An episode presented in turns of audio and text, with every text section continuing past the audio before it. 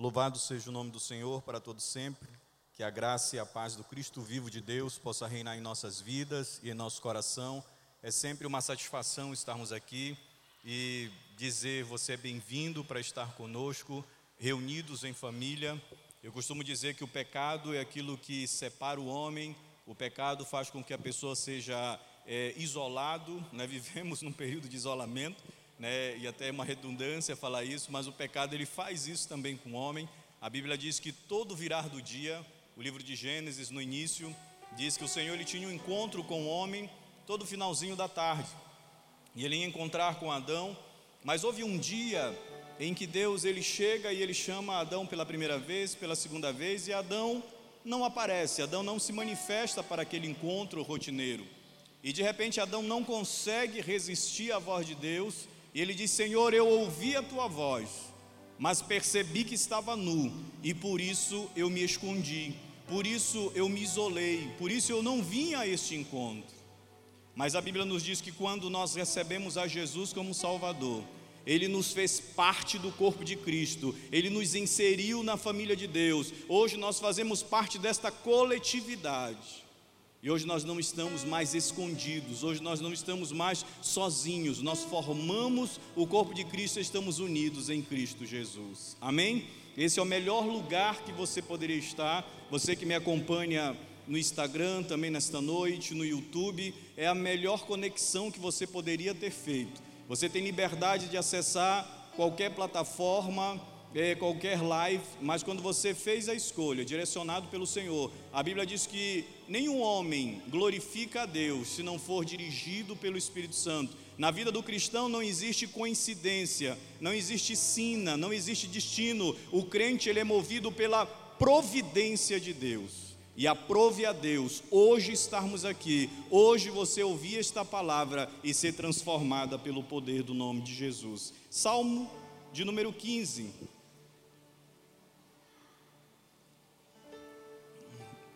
Abra sua Bíblia, o livro de Salmo, número 15. Eu quero vos falar sobre o verdadeiro cidadão dos céus. Um grande desejo que há na alma do homem e no imaginário da humanidade é por este local de paraíso, né? Muitas correntes filosóficas, muitos entendimentos religiosos, uns chamam de nirvana, né? E tem diversas nomenclaturas. E o texto bíblico nos fala do céu, a morada de Deus. O livro do Gênesis fala do Éden, do paraíso. O povo de Israel ele peregrina pelo deserto por 40 anos, almejando chegar na terra prometida. O homem imagina isso, este local. Mas como é ser cidadão dos céus? Como é que eu posso acessar os céus?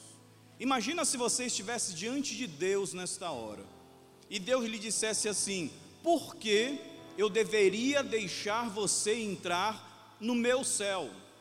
Porque ainda que você saiba aonde alguém mora, você possa acessar o endereço dessa pessoa, chegar ao condomínio, a porta desta pessoa, mas você só adentra a residência se o dono, o proprietário, autorizar você a fazer isso, abrir as portas para você.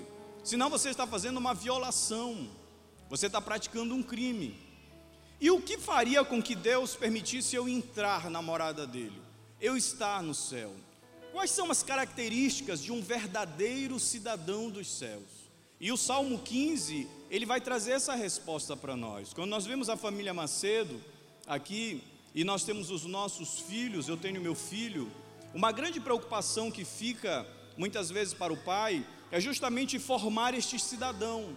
Mas eu digo que o cristão, ele não forma só um cidadão para esta terra, um bom profissional, alguém qualificado, preparado academicamente. Não, ele forma também um cidadão para o céu.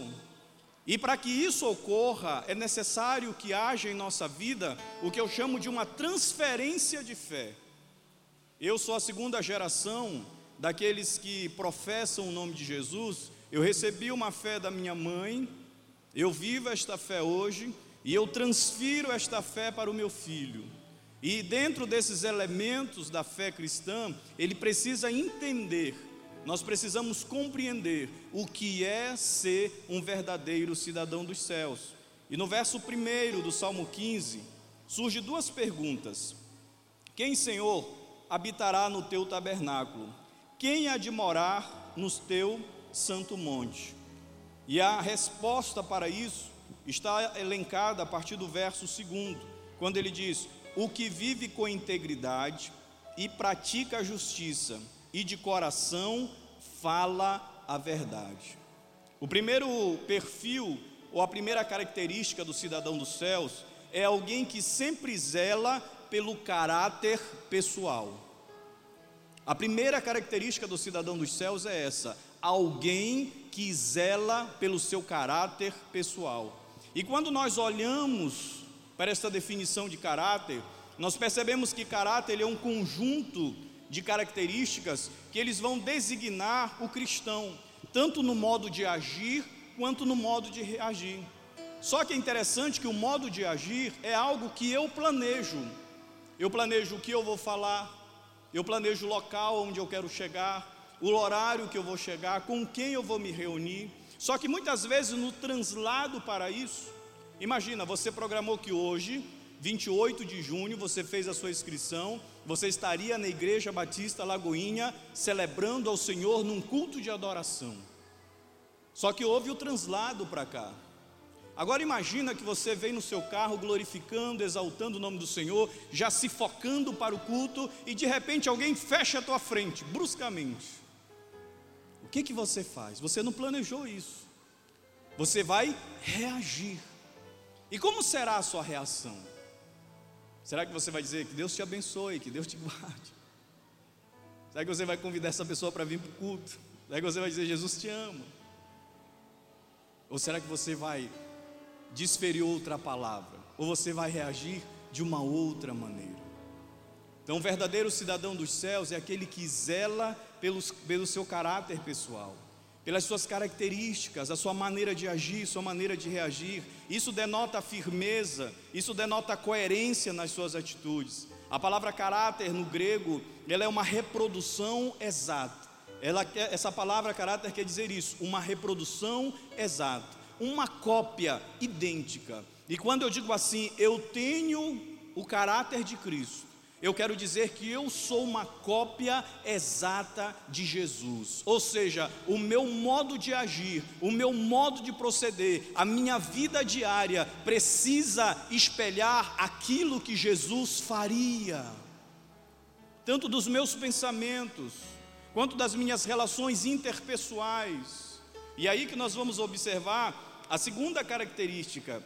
Observe no verso 3: a segunda característica do verdadeiro cidadão dos céus, ele diz assim: o que não difama com sua língua, não faz mal ao próximo e nem lança injúria contra o seu vizinho.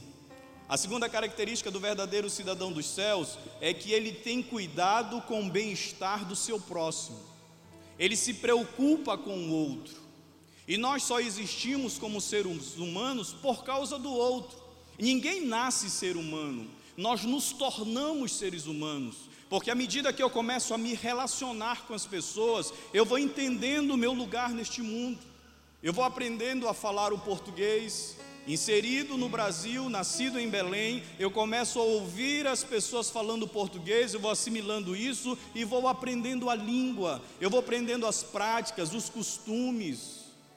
Eu preciso do outro. A Bíblia diz lá no Éden que quando o Senhor formou o homem, ele foi formando as coisas, colocando ordem naquele caos que existia. Primeiro, segundo, terceiro, quarto, quinto, sexto dia, ele forma o homem, ele molda um boneco de argila, ele sopra no, no nariz deste homem e dá fôlego de vida para aquele ser. E ele diz que tudo estava bom. Mas chega um momento que ele vê o homem, ele não está plenamente satisfeito. E Deus diz a si mesmo: não é bom que o homem esteja só. Mas o homem estava só? Não, ele estava com Deus. Mas ele não tinha um outro ser no seu mesmo nível de relacionamento. Ele tinha um ser ultra-humano, que era Deus, um ser infinito, e seres infra-humanos, que eram os animais. Mas ele não tinha alguém do seu mesmo nível de relacionamento. Ele precisava do outro. A palavra do Senhor diz que nós devemos amar a Deus acima de todas as coisas e o nosso próximo como a nós mesmos. A contingência do amor a Deus se reflete no amor ao meu próximo. Karl Barthes diz assim: é impossível eu querer chamar a Deus de Pai e não estar disposto a chamar o meu próximo de irmão. O verdadeiro cidadão dos céus é aquele que tem cuidado com o bem-estar do seu próximo. E o texto bíblico é claro em dizer, acompanhe comigo, verso 13: o que não difama com sua língua não faz mal ao próximo, nem lança injúria contra o seu vizinho. Não fala mal, não faz fofoca, não faz o mal, não lança calúnias e nem faz afronta. Este é o verdadeiro cidadão dos céus. A terceira e última característica que eu quero elencar para os irmãos nesta noite é que o verdadeiro cidadão dos céus, ele não compactua com o pecado. Olha o verso 4 e o verso 5 de Salmo 15. O que, com, o que aos seus olhos tem desprezo ao repobro, mas honra os que temem ao Senhor.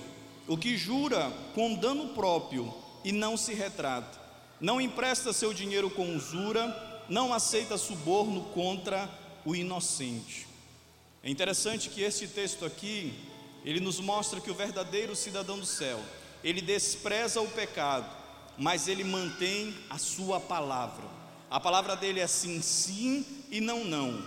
Ele nega a usura. Quando o texto bíblico usa a expressão do dinheiro, ele está colocando coisas. E quando ele diz assim, ele nega o suborno, ele está se referindo a pessoas. O verdadeiro cidadão dos céus é aquele que não compactua com o pecado.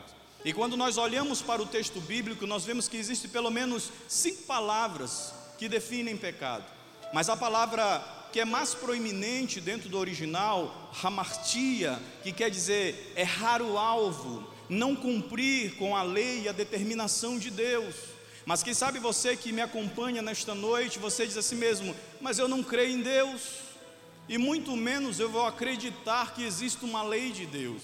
Mas certa vez, Jesus falando sobre pecado, ele contou uma parábola. Ele disse que havia um moço, dois moços na verdade, filho de um homem muito abastado, e o mais novo disse para ele: Meu pai, dê-me a minha parte na herança, que eu não quero mais morar aqui, eu quero sair de sua casa, eu quero viver uma outra vida.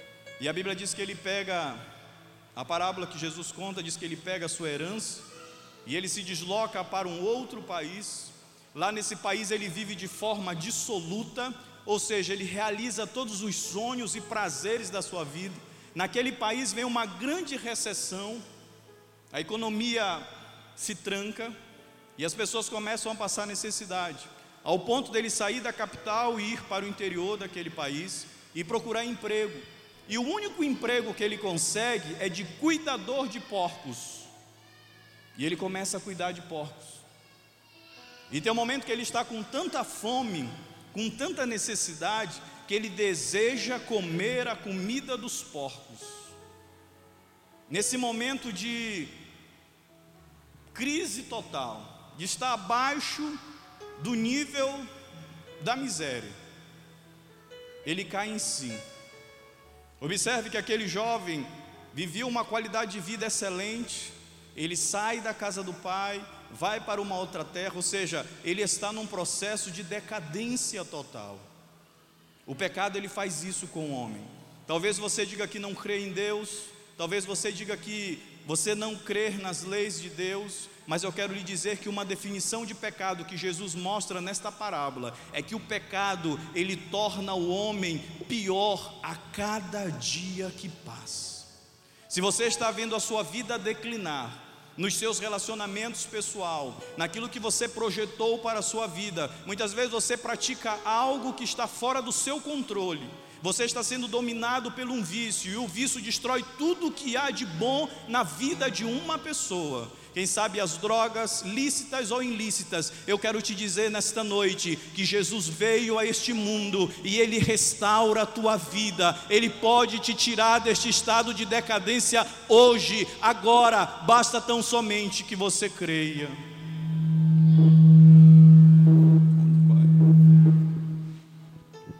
O aquele moço, continuando, não se preocupe. Aquele moço ele está naquele estado total de decadência. De repente ele cai em si e ele diz assim: Na casa de meu pai, até os empregados dele têm comida de boa qualidade. Ele disse: Sabe o que eu vou fazer? Eu vou me levantar deste lugar eu vou até a casa do meu pai, vou olhar nos olhos dele e dizer: Pai, pequei contra os céus e pequei contra ti, já não sou digno de ser chamado teu filho, mas me trata tão somente como uns dos teus empregados. E ele começa o seu estado, caminho de volta. A Bíblia diz que ele sai e vai em volta ao encontro de seu pai. Quando seu pai o vê no caminho, maltrapilho, desgastado fisicamente. Seu pai lhe encontra, lhe dá um abraço, coloca um anel nos dedos, simbolizando uma nova aliança, troca suas vestes, falando de justiça, e calça os seus pés. Porque somente os escravos andavam descalços naquele tempo. Aquele pai estava dizendo: Olha, você não me deve nada, está zerado entre nós. Eu reato a aliança que eu tenho contigo e quero que você viva uma vida de dignidade. Portanto, queridos irmãos, a terceira característica do verdadeiro cidadão dos céus, de acordo com o verso 4 e 5, é alguém que não compactua com o pecado. Muitas vezes nós falamos de pessoas que não exibem uma conduta à altura da sua fé e nós dizemos assim: mas em tais casos, não são realmente as pessoas que creem numa coisa e fazem outra. Antes, a conduta das pessoas expõe a verdadeira crença delas. A maneira como eu vivo demonstra, exterioriza a verdadeira fé que eu tenho no meu coração. Quero convidar você a estar em pé nesta noite, no nome de Jesus. E nós vamos ler o último versículo.